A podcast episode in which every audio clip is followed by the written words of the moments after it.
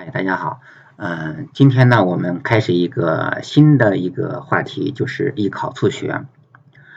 嗯，我们前面呃用了不少的时间来说啊、听啊、说，还有背单词。那么再加上一些平常呢跟着学校啊做一些拼写。那么我觉得这样的一个训练的规划呢，经过一个啊长期的啊我。个人认为啊，至少要经过两到三年啊，然后呢，让孩子进入到一个比较好的呃一个状态。那么在这个过程当中呢，呃，我特别建议大家呢来艺考促学，比如说孩子学的怎么样啊，我们要有一个客观的评价。那么这个评价呢，不是我们家长自己做的，也不是学校老师说的啊，更不是呢学校的那个期末考试啊得了一百分。啊，所以说我们经常在社会当中会提到一句话，叫做什么呀？别让教练当裁判。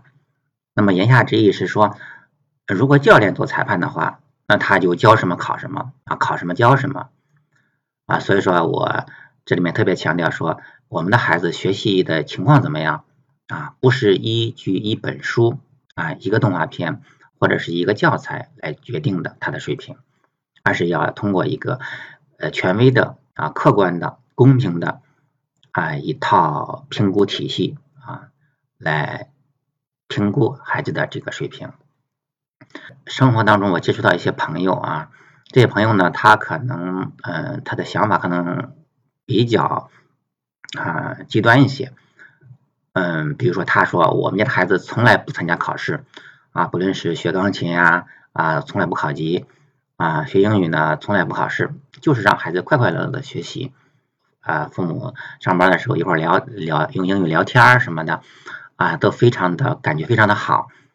当时我就建议说，嗯，既然觉得这么好，为什么嗯不自己报名，对吧？比如考一考这个啊英语的现在比较好的一些啊级别，又花不了几个钱，就一二百块钱，然后考一考裸考就行，对吧？他说不用，我们我们不考啊，我们不考啊，然后我就没有话说了。我说的意思是说，嗯，我们不要一提考试呢，就说是啊应试教育，就是与素质教育相违背啊，违背了孩子的这种快乐的这种学习的一种感觉啊，我觉得没有必要这么极端啊，但是呢，也同时要防止另外一个极端，就是啊，我这个孩子。天天的啊，参加，天天为备考做准备，天天参加机构的，或者是被家长的这种逼着我们要做做一种集训啊。我的意思是说，集训是可以的，就像啊我们的生活工作一样，有张有弛，对吧？你不能一直紧张，也不能一直放松。那么说，它有是一个节奏啊，一个节奏呢，就是一个小目标，然后孩子啊。达到了这个目标，他有一种自信心，一种成就感。然后呢，休息一段时间啊，那么我们说的休息就是不是什么都不干，对吧？我们回归正常的日常训练，就像士兵一样，对吧？我们士兵平常的这种啊体能训练和战前的这种集训，对吧？它是这个节奏感是要把握好的。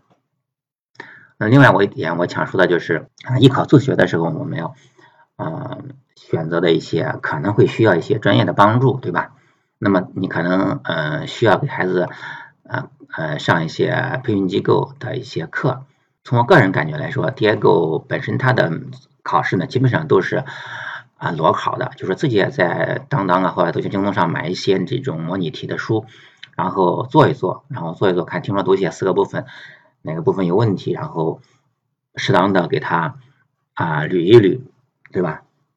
那这样的话呢，做过几套题的话。就熟悉一下题型，然后就可以考了，就没有问题。如果有的孩子说啊，家长没时间没精力，那么可能需要说啊送到机构，呃上那么几次课或者十几次课去做一个啊考前的一个嗯一个集训吧。那么这时候呢，你自己要把握节奏，就是不要被机构所限制。就说如果让机构来说的话，他可能说啊我一年考一级，一年考一级啊最短一年考一级，对吧？那实际上他没有根据你孩子的这种啊情况个性化的这种情况来因材施教啊，那你呃就要自己做好规划啊，让机构来协助你对吧？比如说你可以和老师协商哪些东西孩子可以不做，对吧？哪些时候可以呃快一点，是我什么时候可以跳级等等。那么另外一个就是裁判的公正性啊、权威性，还有他的专业性。嗯，并且要尽量避免参加一些比较就是纯商业目的的那种所谓的比赛。嗯，比如说很多打着北外的这种旗号的活动啊，甚至说通过这种官方渠道发布的一些信息，我接触到很多家长，包括 Diego 也曾经有一次啊，因为学校的这个说小朋友一起报名，然后参加一个初试，说是大家准备了好长时间，然后排练啊，然后去了现场人山人海。啊，然后进去两分钟啊，出来了，说通过了，啊，通过初赛了，进入复赛，然后就开始交钱，啊，然后什么书本费呀、培训费呀、集训费啊等等。后来我们就正好当时是要出国那次嘛，一五年底，然后我们就说我们转让给别的小朋友吧，我们没时间参加了。那么我身边的一些朋友也是特别的郁闷啊，觉得说孩子啊觉得挺有信心的啊，我进复赛了，结果一打听呢，身边的朋友都进，小朋友都进复赛了。这样的话，孩子也就比较尴尬了，嗯，家长也比较受伤，所以说我是很少啊，就那是那是唯一次的一次参加这种所谓的这种嗯比赛，呃，这一点家长要要冷静吧，算是。那好了，那我们这个主题实际上是要说的艺考促学，我们要选择什么样的考试？那么从目前北京的情况来看，包括全国的情况来看，英语类的考试很多。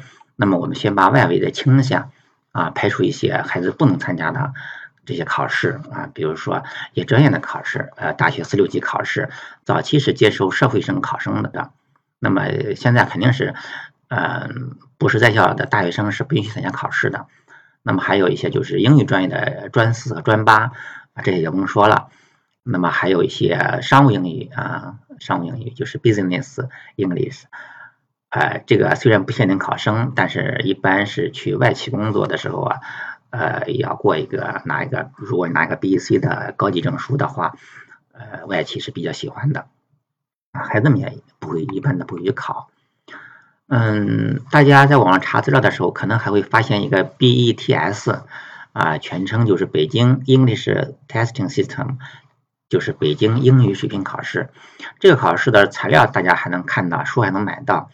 它实际上是在二零零六年的时候，由北京市啊，好像是的一个一个一个民间机构吧，就说也不算是民间机构啊，就是叫北京市民讲外语活动组委会，呃，北京市人民政府外事办公室与剑桥大学的考试委员会啊共同推出的一个这样一个活动。实际上它是为二零零八年奥运会做准备的啊，它的承办机构是北京市教育考试院。这个考试呢，它嗯的定位就是说面向全体北京市民啊，为迎接二零零八年奥运会。我为什么要提到这个考试呢？这个考试是在啊零六年开始的啊，然后后来因为呃好多好多小学生来考这个东西，因为它是英国剑桥大学考试委员会，对吧？它本身的这个水平啊是比较高的啊。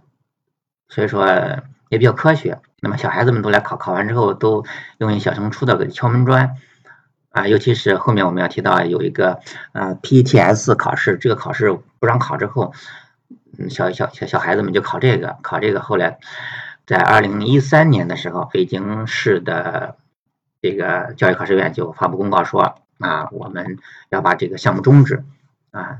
他说的是，就说，哎，我们当时跟合作协议的时候，我们就。到是二零一三年到期，现在我们就停了。所以说说这个 BTS，嗯，尽管当时很火，但是在二零一三年就彻底终止了。嗯，但是我为什么要提这个呢？就说这个呃教材还可以有。如果你别的教材，就说后面我们要提到你要剑桥系列的教材，如果你买不到的话，或者是你孩子做完了没有了，那么你买一些 BTS 的一二三，它分三级嘛。你可以买买下来给孩子做，效果是一样的。啊，当时 Diego 在考 FCE 的时候呢，我嫌 FCE 的材料少，我特意买了个 BTS 三的这个书啊。那么与这个相对应的，实际上还有一个叫三一口语。这三一口语它的来头也不小，它是北京呃教育考试院引进的啊，英国伦敦三一学院啊英语口语等级考试，就它呃简称就三一口语。呃，它是也是有外国血统嘛，所以说它是呃还算是比较呃比较科学的一套系统。这套系统呢，开始的时候是不限制年龄的。对吧？谁都可以考啊，分四段十二级啊，从预备级呃一到三级，初级四到六，中级七到九，那么高级是十到十二。考过之后呢，由北京市教育考试院和伦敦三一学院联合颁发这样的一个等级证书。嗯，这个考试呢，它实际上也挺不错的啊，因为它只是什么呀？听说就只考听说，口语嘛，不考什么读写。所以说孩子压力可能小一点，嗯，但是到了高级的话，中高级的话也也是比较难的。另外，他的考试的频率比较高，也没有限制。所以说，有的孩子，尤其是到了中高年级、小学中高年级的家长来说呢，他急于拿证，对吧？比如说我小升初了，我孩子手头没证，那么我快速的参加这个三一口语的话，他的通过率比较高啊，然后证发的快，所以说家长。这时候家长会比较喜欢吧？那个也是啊，我们北京的学生处是太太严重了啊，说是所以说呢，在呃二零一四年一月一日起啊，那么北京市教委就禁止十二岁以下的小学生报考三一口语了啊，但是后来不知道为什么啊，应该是二零一五年的九月十六日。那么，北京考试院又下发了一则通知，呃，就可以规定说，二零一五年十月之后的三一口语考试呢，就是又没有限制了啊。这样的话呢，就是啊，这两年三一口语应该说，不论是培训呢还是考试呢，这个人数啊也是逐渐有上来了。这是提到北京的两个啊，北京教育考试院的一个 BTS，啊，还有就是。伦敦三一口语，对吧？那么地方性的这种英语考级呢，呃，另外一个比较典型的就是上海的三一少儿英语。那么实际上三一少儿英语，我对这个三一少儿英语啊，它好像原来叫星级考，我不太了解。但是从资料上显示呢，它好像是由中国中小学双语教育协会来评测运运作的。上海外国语大学外语水平评测中心来编写教进行题库建设，啊，然后对主要是针对上海地区的中小学生提供这种口语啊、听读写各方面的一个测试，并出具一个英语评测报告。嗯，这个上海这个三一少儿英语其实挺火的，好像是火到什么程度呢？如果用 A P 三六零的。家长朋友应该就能够看到，在他的教材里面有一个三亿少儿英语的三级教材。嗯，其他地方应肯定也不会考。那么当地的孩子可能据说要达到什么三笔四口，我理解就是笔试分三级，口语分四级。啊，好像是他们本地的家长可能在备战那个三艺考试的时时候呢，一般是按照一口就是口语一级，笔试一级。口语二级、笔试二级啊，这样的一个顺序来准备。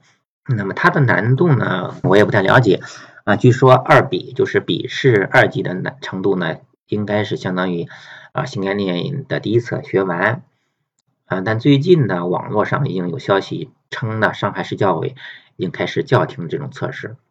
其实，嗯，我个人觉得说，呃，这个考试可能从它的这种背景来说呢。我觉得它的权威性可能要差差一些吧。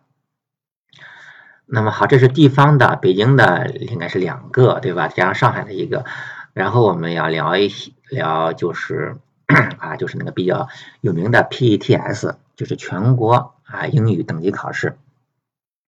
嗯，这个考试呢是换了一个全国的一个考试一个名字，它是教育部考试中心呃设计并负责主办的一个全国性的。啊，英语水平考试体系，啊，它分为五级。那么当时，呃，北京的孩子呢，应该在二零零六年左右，二零零七年那时候小学生都去考那个 PTS 是吧？考到一级、二级、三级，然后小升初呢，好的学校就比较愿意要。那后来国家一看，教育部这这看这不行啊，呃，成人参加的不多，就净小孩来参加了，觉得孩子压力过大，于是，呃，在二零零七年的九月呢，就规定了，就是就 PTS 就不再接受啊义务阶段这样的学生的报名，也就是说初中以下的孩子都禁止报名，这个规定一直到现在，所以说后来呢。这个 PTS 就彻底退出了北京的小升初市场。那么他当年其实挺火到什么程度呢？在据说在二零零六年的九月份，北京的参加的考生当中有五万四千人。嗯，当时 PET 的通过率是百分之三十到百分之四十这样的一个啊一个比例。那么后来就就这个 PTS 呃中小学生就不让考了。那么。其实我个人觉得啊，你说这个 PTS 全国计算机等级考试，它的设计单位是啊教育部考试中心。那么我想它这个权威性呢，就是英语考试作为权威性来说，我对 PTS 不是太感兴趣啊。那么嗯，比如说拿 PTS 和 BTS，就是北京的这个。和全国的这个来看，我个人认为，从专业性角度来说呢，BETS 更强。为什么呀？虽然说 BETS 是北京市教育考北京市教育考试院搞的，但人家背后是剑桥啊考试中心啊，对吧？所以说剑桥考试中心的那套东西就是 MSE 啊，就通用五级的那套东西。所以说，嗯，这个水平、专业程度和权威性来说，肯定不是一个级别的。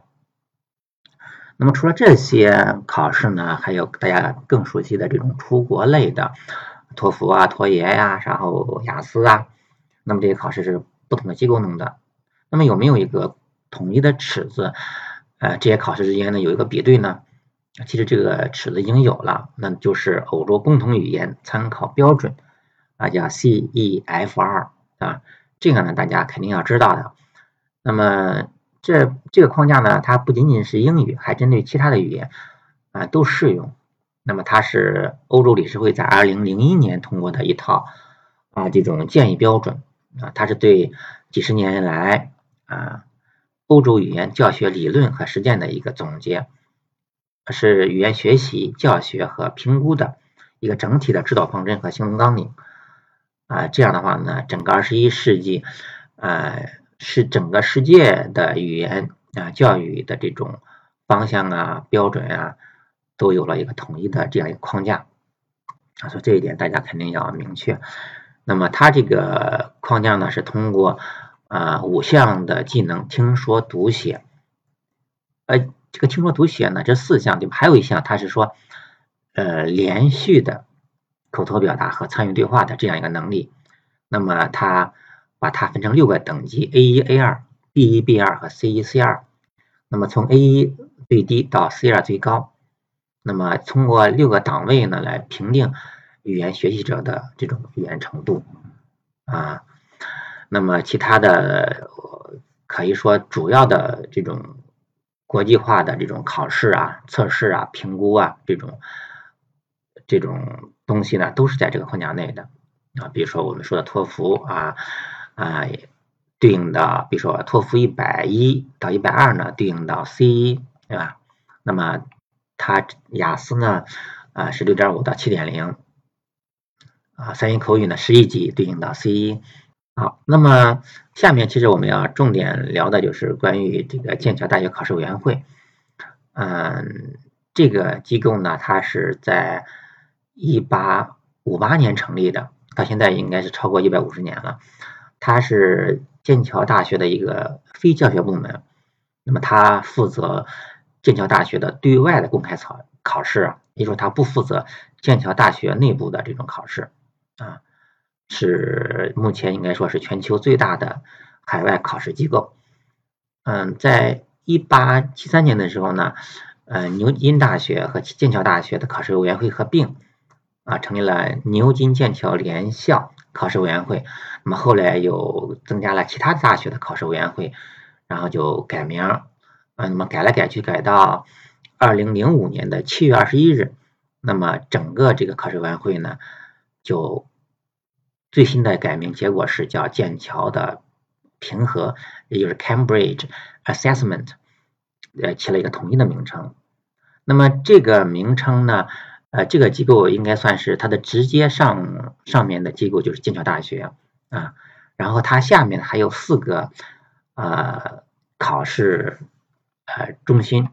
啊，或者说它下面还有四个分支机构，呃，一个是 Cambridge Assessment，呃，English，它负责啊所有的英语的啊与英语语言相关的这些考试啊评测。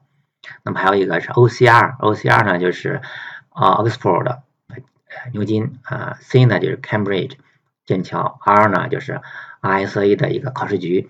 那么这是一个联合的一个机构，这个机构呢，它负责啊英国范围内的，就是国英国国内的这种啊学初中、高中啊大学这种语言的这种教学和训练。然后就是一个第三个机构呢，叫做 Cambridge Assessment International 啊 Education，那就实际上这里面用到用到了一个 international，就是说国际上的、国际上的，就是说海外的。什么 O level 啊，A level 啊，AS 啊，啊这些培训和考试都是由这个机构来做的。那么还有第四个机构呢，就是 Cambridge Assessment Admissions Testing。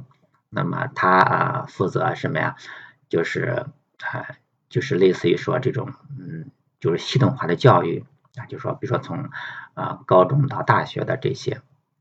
啊，大家比较关心的可能就是这个 Cambridge Assessment English 啊，主要负责啊全球的这种啊剑桥少儿英语、通用五级、雅思，对吧？BEC 啊，这是我们比较关心的一个一个考试委员会。说了半天啊，嗯，那么现在我们直接聊到剑桥少儿英语，这是我首先推荐给大家的，嗯。女孩子可以参与的啊，那么剑桥少儿英语呢，简称啊 CYLE，就 Cambridge Young Learners English，它是专门为七到十二岁的非英语啊国家的孩子设计的一套测试系统。那么它分为三个级别啊，一级、二级和三级。那么在中国好像又加了一个预备级。但是我个人觉得你这个预备级没有必要考吧？预备级它叫 Pre 啊 Starters，一级 Starters，二级是 Movers，三级呢 Flyers。那么它这个名字也比较有意思，好像就说 Starters 开始啊，到 Mover 就是往 Move 往前移动，然后最后 Flyer 起飞了，就是像小孩的这种学习的过程。那么它的这三级教材的新增单词量。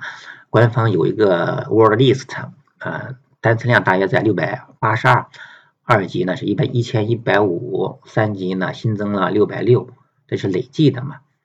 所以说呢，呃，剑桥三，剑桥少儿英语三级的总共的词汇量应该是在两千五百左右，啊，那么它的这个考试呢，我想，啊，它的权威性，它的。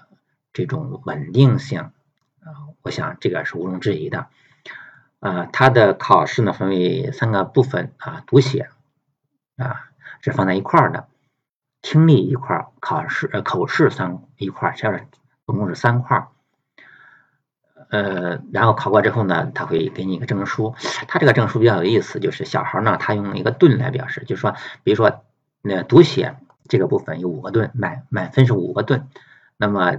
听力呢是五个盾，口语是五个盾，那么满盾就是十五盾，啊，有的是十二盾，十二盾以上我们认为就是优秀了，啊，就是听说读写，就说你从零盾到五盾之间来给小孩来做一个做一个评估，啊，那么考完呃剑少的三级之后，那么实际上他和成人的啊叫做剑桥。啊，通用五级证书这个体系叫 MSE 的最底级就是 KET，它是 水平相近的。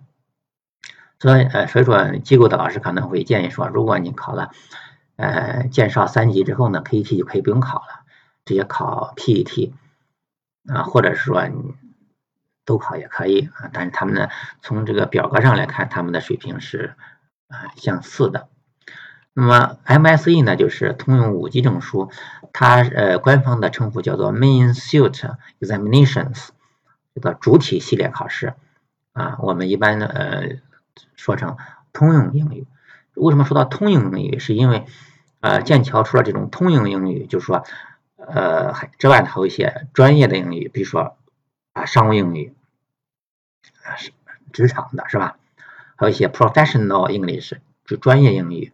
就学术英语，那么还有这种是吧？英语教师的教学能力的一些评测，像 TKT 啊，TKT 呢就是 Teaching Knowledge Test，那么这些好多的这种这种考试和评估，那么 MSE 呢就是要通用的，就说所以说我们孩子是最适合学习这个啊通用的这个五级证书啊。说到这个学习，我想纠正一下，其实我们这个。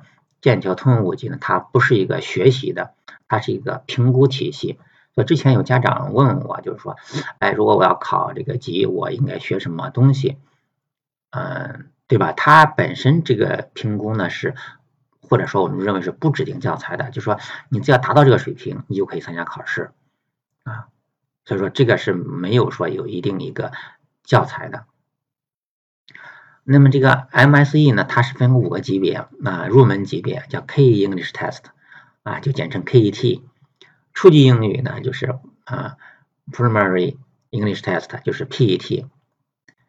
嗯，FCE 呢，我们一般的家长认为说，孩子到了 FCE 呢，水平已经很高了。但实际上，这个 FCE 那个 F 呢是 First Certificate，那就是说，你看看从这个名称名称上，我们就可以看出说。人家把 FCE 作为我们孩子的第一个英语证书啊，可以这么来理解啊。你说之前的那些证书啊，都是玩具，都都不当事儿啊。只有到了 FCE 呢，说明这个孩子具备了一个比较独立的语言的运营运营能力。那么下一个级别就是 CAE，就是 Advanced，就是高级的了。那么最后一级呢，就是 CPE 啊，那就是流利流利流利级别了。那么一般我们认为说，啊过了 C P E 之后就相当于达到了母语水平。嗯，那么呃我们国家的教育部考试中心呢，在一九九六年引进了 KET 和 PET 考试，那么九九年呢引入了 FC 考试，那么后来是在二零零八年引入了 CAE 和 CPE，啊，但是呢，嗯。GPE 在大陆呢啊的第一次考试，实际上是在二零一三年的十一月三十号，在北京外国语大学啊举行。那么后面这几年的，你看从一三年、一四、一五、一六，那么基本上每年举行呃 CP 的考试是一到两次，啊，只有在北京啊的这个。外国语大学啊举行，然后外地的孩子呢，因为当地比如说上海啊、深圳啊、广东，虽然可以举办，但是人数不够，每年的 CP 考生大约在三十人左右。北京的孩子也比较比较幸福了，但是我个人认为啊，一般的孩子，嗯，不太建议参加这个 CPE 考试，它确实是太难了啊，太难了。那么我觉得到了 CAE 的话，说明这孩子水平已经已经达到了我们国内大学三四年级的这样的一个这个程度。当然，如果孩子有学有余力啊，我觉得学一学也没有什么问题。但是我的意思是说，咱家长不要被考试所绑架啊。孩子有多大的水平，有多大能力，他能走多远，咱就走多远，对吧？既不拔苗助长，对吧？也不要压制孩子。啊，这是我们说啊，整个啊这个小学甚至说初中这个孩子的英语学习的依靠促学考试选择。那么总结一下，就是说，嗯，我首推剑桥少儿英语啊，然后呢，接着上到 MSE，那么在这个过程当中，如果家长觉得说啊口语可以考一考，那么考一下三一口语，未尝不可的。但是我个人觉得，因为呃三一口语它是个单项的考试，只有呃口语嘛，听说嘛，啊不利于孩子的这种全面发展。